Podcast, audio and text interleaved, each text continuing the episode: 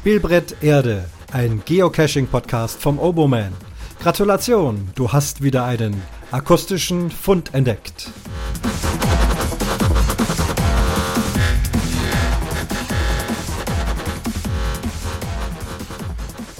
Und das ist dann der dritte im Bunde heute, Fund Nummer 25. Ja, das wird dann ein Podcast Power Trail heute. Ja, es hat sich schon wieder so viel ereignet, dass ich mich einfach kurz nochmal melde.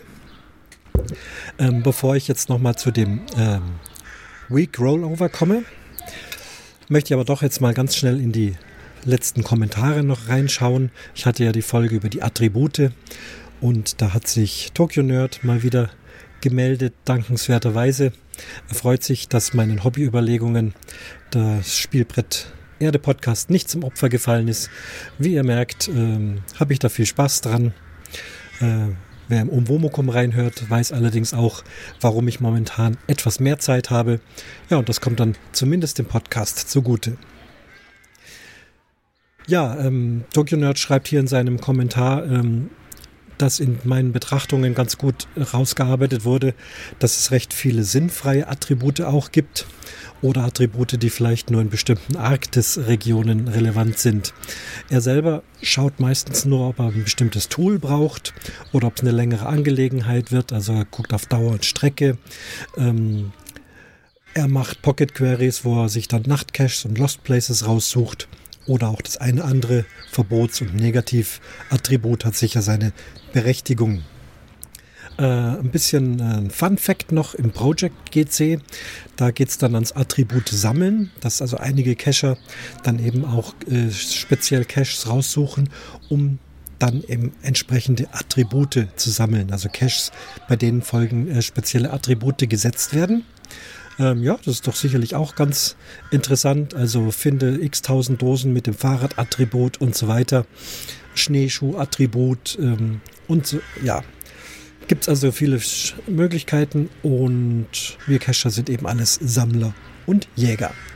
Er grüßt uns und schreibt dann aber auch noch weiter. Ähm, apropos Jäger, ähm, er war mal im Krüger Nationalpark, beziehungsweise beschreibt er zumindest, dass es im Krüger Nationalpark keine klassischen Dosen, aber eine Menge Earth Caches gibt und auch Virtuals. Das ist nicht verwunderlich. Ich möchte da auch nicht in der Anwesenheit von Löwen irgendwo an einem Strauch ein Wurzelversteck suchen. Äh, Im Süden und Westen außerhalb des Platzes gibt es dann viele Tradihaufen.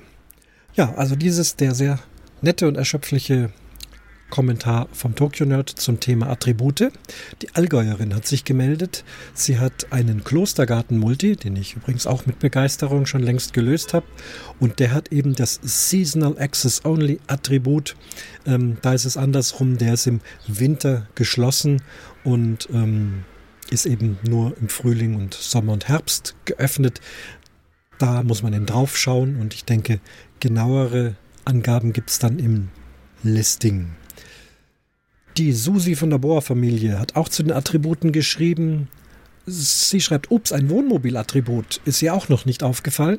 Schon wieder was gelernt, denn äh, wir wissen, die Susi und ihr Team sind sehr gerne mit dem Wohnmobil unterwegs, wenn sie zum Geocachen gehen. Liebe Grüße auch an die Sosi.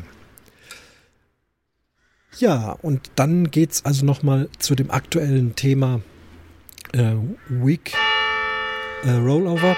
Ihr merkt, hier ist ein bisschen Atmo. Jetzt haben wir 15 Uhr. Okay, jetzt müsst ihr euch die Glocke kurz anhören. Ich sitze auf dem Balkon. Ihr hört Raben, die brüten. Und ihr hört das 15 Uhr schlagen der gegenüberliegenden Kirchenglocke. Ich habe nämlich jetzt beschlossen, mich nicht wieder in mein dunkles Studio zu verkriechen, sondern hier draußen auf dem Balkon zu sitzen und diese kleine dritte Folge einzusprechen. Wo war ich hängen geblieben? Beim Week Rollover. Ich hatte zunächst mein eigenes Gerät falsch beschrieben, das wurde aber in Twitter sofort bemerkt. Gruß an Pudika GC. Ich, mein altes ähm, E-Trex ist natürlich ein E-Trex H, das gelbe Geocaching-Gerät von Garmin, ein E-Trex H. H für High Sensitivity. Das Gerät ist wohl 2007 herausgekommen. Das ursprüngliche E-Trex ist äh, im Jahr 1999 rausgekommen. Und ich hatte ja ein Foto geschickt und auch beschrieben, dass also hier bei dem Test heute früh eben ein falsches, ein altes Datum aus dem Jahr 1999 angezeigt wird. Ähm, ich habe dann über Twitter einen Link bekommen, eben von Punica GC, dass es tatsächlich für dieses Etrex H auch ein Update gibt. Habe das mit Garmin Web Updater gemacht, habe auch mein altes serielles Kabel gefunden und das war innerhalb von wenigen Minuten geschehen und siehe da, jetzt zeigt auch dieses alte gelbe Etrex H das richtige Datum. Tolle Geschichte. Jetzt funktioniert das alles wieder. Ja, jetzt haben wir das also richtig gestellt. Und auch hier gab es dann natürlich sofort auch Kommentare. Sehr bemerkenswert. Ich habe ja die Folge am 6. April um 0 Uhr 0 veröffentlicht und um 0 Uhr 7 schreibt wieder mal der Tokyo Nerd. Also das ist ja auch Rekord. So schnell äh, eine Folge gehört. Er war wohl gerade zu Bett gegangen und hat dann noch eben kurz nach 0 Uhr gemerkt, dass da eine neue Spielbrett Erde Folge kam. Hatte dann erst befürchtet, dass es eine Nano-Folge ist, weil es vor der Zeit so kurz ist. Und ja, das Ende von Geocaching war etwas schaudernd. Dann hat sich alles wieder beruhigt. Ähm, kennt eben auch das Problem und denkt, dass es auch kein größeres Problem sein wird. Geocachen kann also weiterleben. Er schickt die Burschen ran an die Dosen. Ich denke, die Mädels dürfen auch ran an die Dosen. Genau. Vielen Dank dafür. Das war also die Folge 23. Dann habe ich ja die Folge 24 heute früh veröffentlicht. Und wieder schreibt der Tokyo Nerd zwei Episoden an einem Tag. Na, wenn das kein Power-Podcast ist hier, bitteschön, hier ist die dritte Folge. Er selber ist ja bekannter Handycacher und hat eben mit dem Rollover keine Probleme. Und dann kam noch ein kleiner Kommentar von der Susi rein, die auch das wieder als interessante Folge empfand. Auch dieses wusste sie nicht und schreibt wieder, man lernt nie aus. Ähm, sie wird gleich mal auf ihre eigenen Geräte gucken. Bis bald im Wald, Susi und Co. Ja, ich denke, jetzt sind wir wieder auf dem Laufenden. Das war dann der Fund Nummer 26 heute mit allen Updates sowie einem Update auf meinem Gerät, Updates zu den Kommentaren und Tipp zum Update fürs Etrex H. Nochmal, nutzt den Web-Updater von Garmin. Ähm, es wird zwar beschrieben, mit Garmin Express würde es gehen, das habe ich probiert, funktioniert nicht.